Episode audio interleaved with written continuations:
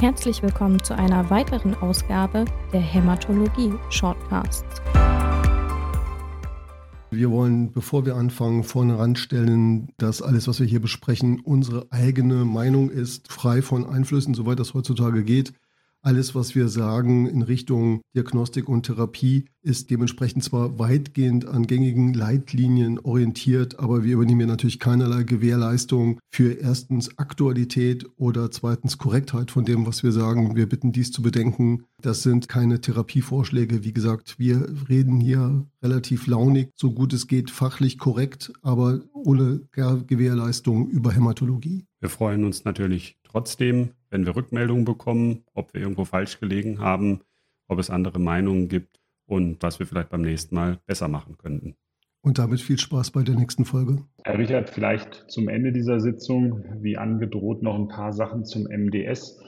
Und ich denke, die Studie, mit der wir anfangen, ist das Abstract 319, die Kombination von Venetoclax mit Azacitidin, bekannt als ja, bahnbrechende Therapie für nicht intensiv behandelbare AML-Patienten, hat sicherlich da einen neuen Standard gesetzt und eine Frage der Zeit war es, bis diese Therapie auch bei unbehandelten Hochrisiko-MDS-Patienten eingesetzt wird. Die Arbeit wird von Jacqueline Garcia präsentiert und hat, denke ich, sehr, sehr spannende Ergebnisse gebracht. Ist jetzt eine Phase-2-Studie auf aufbauenden Phase 1 Ergebnissen und es ist schon angekündigt, dass die Phase 3 Studie bereits läuft. Und ich glaube, es ist nicht so ganz unerwartet, was da rauskommt.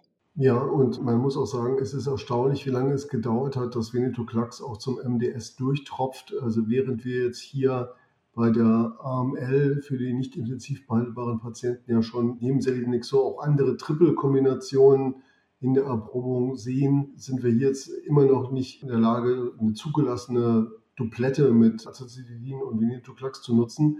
Kleine Phase 2 Studie, 107 Patienten wurden inkludiert, ECOG 0 und 1 überwogen, aber auch wenige ECOG 2 Patienten wurden eingeschlossen. Und äh, wir haben ja ein Kontinuum zwischen AML und MDS und das wird auch in dieser Studie relativ klar. Die meisten Patienten hatten schon über 10% Plasten im peripheren Blut, also so circa 60% waren das. Also da ist die AML auch nicht mehr so weit weg. Und dementsprechend ist es auch natürlich relativ wahrscheinlich, dass die Patienten davon dann auch profitieren.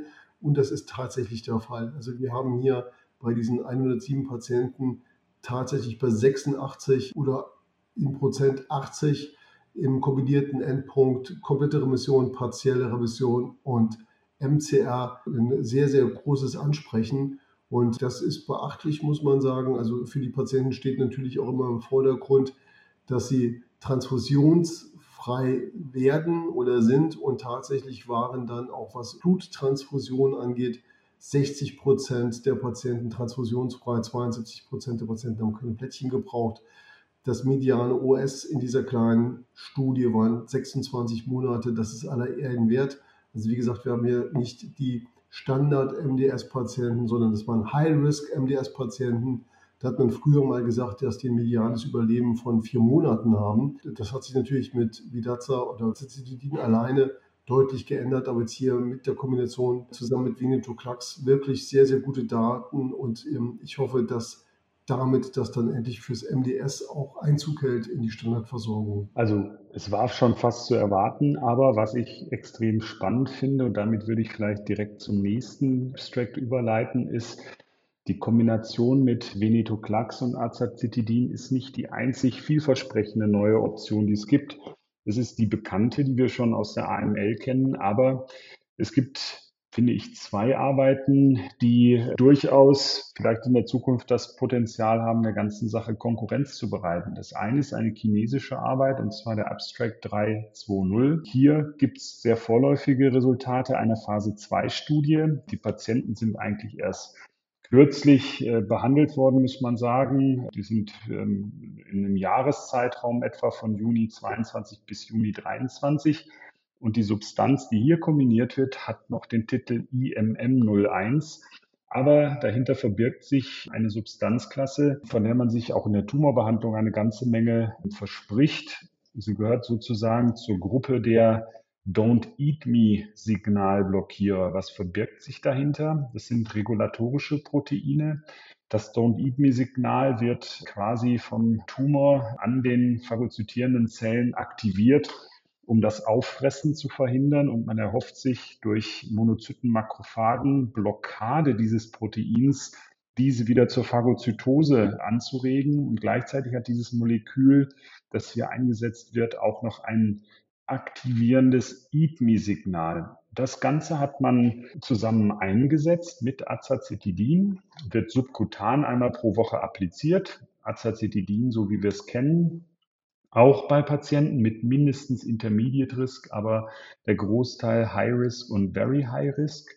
Und was man gesehen hat, sind tatsächlich in dieser Gruppe auch erstaunlich hohe Ansprechraten. Also es waren 22 Patienten auszuwerten und die Overall Response Rate war über 80 Prozent, inklusive 36 Patienten, die eine CR erreicht haben. Also auch sensationell gute Ergebnisse und gemessene Biomarker. Dazu gehörten äh, Mutationen wie TP53, DMT3A sind im Rahmen dieser Studie dramatisch reduziert worden oder verschwunden.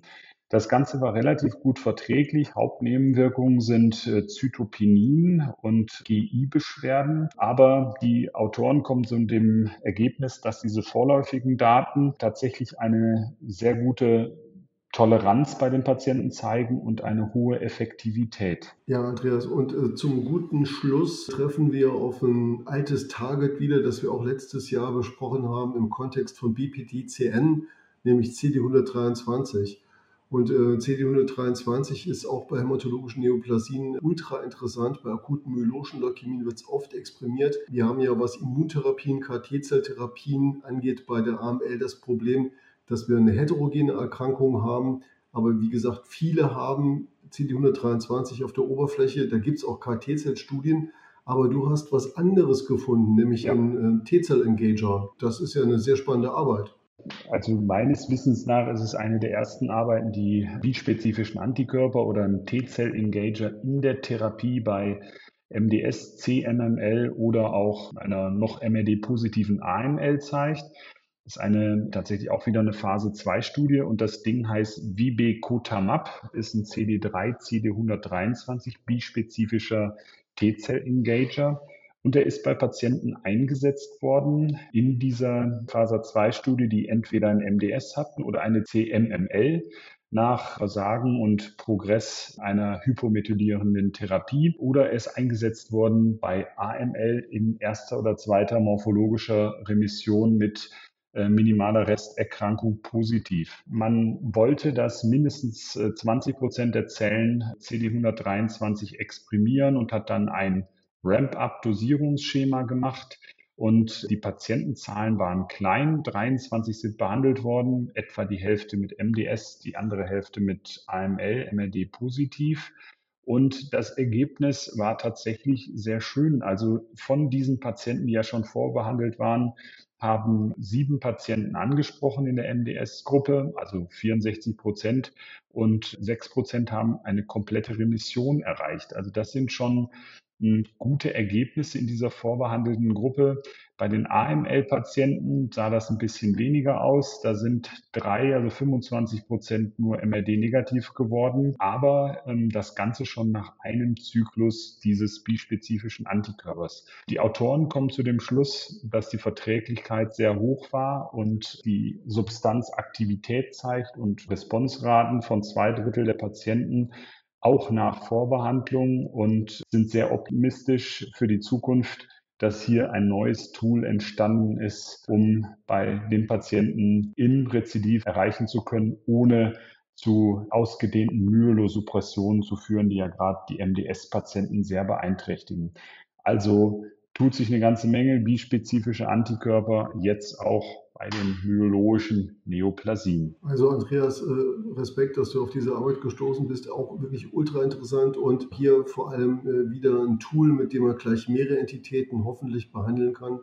Ja, liebe Hörer, also was bleibt uns zu sagen? Äh, erstmal wünschen wir, glaube ich, alle Andreas einen guten Flug nach San Diego. Ja, kommen da gut an und wir behalten uns, glaube ich, vor, dann auch eine Nachberichterstattung zu machen Andreas und ich haben uns bemüht, hier für den Podcast nicht nur die Plenary Sessions und die Late Breaking Abstracts äh, runterzubieten, sondern wir haben das Programm durchforstet und äh, auch die Sachen gepickt, die wir ganz interessant fanden. Ich hoffe, das findet bei unseren Hörern dann auch gefallen. Andreas, wir werden sehen, was dann davon hängen bleibt und was uns dann vielleicht äh, tatsächlich auch nochmal in anderen Kontexten in den nächsten Jahren dann über den Weg läuft. Vielen Dank fürs Zuhören und fürs Durchhalten. Ja, auf jeden Fall. Also ich bin jetzt gerade selber so durcheinander, dass ich gedacht habe, ich muss gleich mal wieder von vorne anfangen, weil ich den, den Anfang eigentlich schon wieder vergessen habe, womit wir losgelegt haben.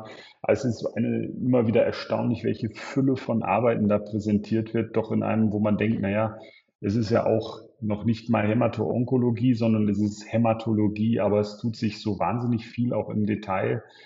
Viele Bereiche, nicht maligne Hämatologie, Gerinnung, Transfusionsmedizin haben wir überhaupt nicht angesprochen. Auch da ein paar ganz interessante. Arbeiten, die mir so beim, beim Durchschauen aufgefallen sind. Aber ich hoffe, es hat trotzdem, trotz der hohen Spezialisierung Spaß gemacht.